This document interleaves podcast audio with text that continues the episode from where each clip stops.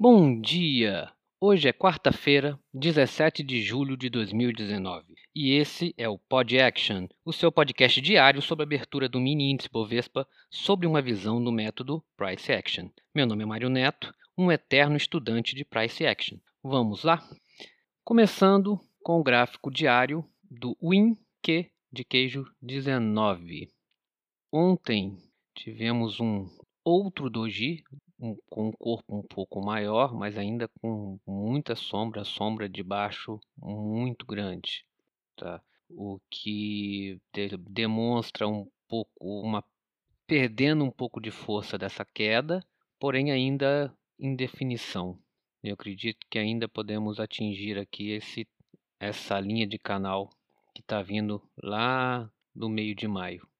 É, ainda estamos dentro do Broad Channel, ele está respeitando o Broad Channel no, no diário e que no diário não tem muito mais o que observar.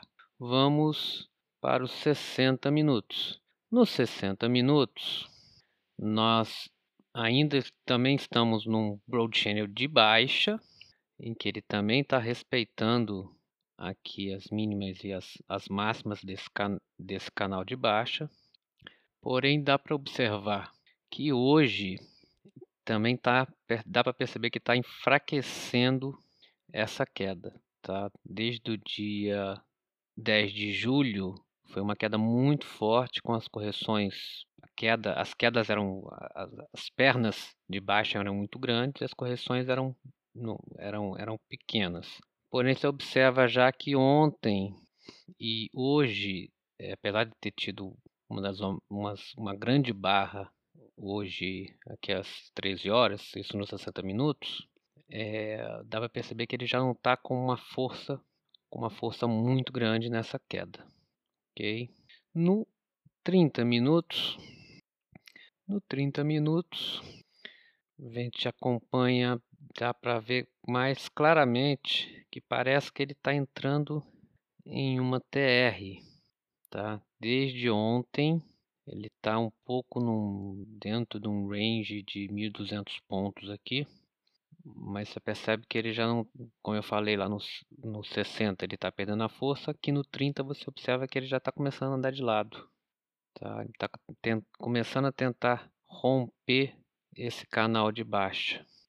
No 15 minutos, 15 minutos a gente observa, no dia de hoje a gente teve muitas, principalmente na, na, na parte da tarde, muita sombra nas barras, demonstrando aqui um, como eu falei lá, lá atrás, parece que está realmente entrando no, no processo lateral.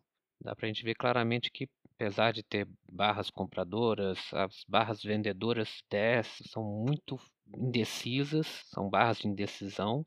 Aí tem uma barra de convicção, depois barras de indecisão. Então, bem com cara de movimento lateral. E nos 5 minutos, nos 5 minutos, dá para a gente observar aqui que na manhã de ontem a gente estava ficou num range aqui num TR praticamente até as até meio-dia. Depois teve um rompimento desse TR e ele entrou num outro TR aqui na parte de baixo tá? entre os 104, 300 e os 103, 700. Ele ficou dentro do. Ele saiu de um TR e foi para um outro TR praticamente com o mesmo tamanho, de 600 pontos, todos os dois. Ok?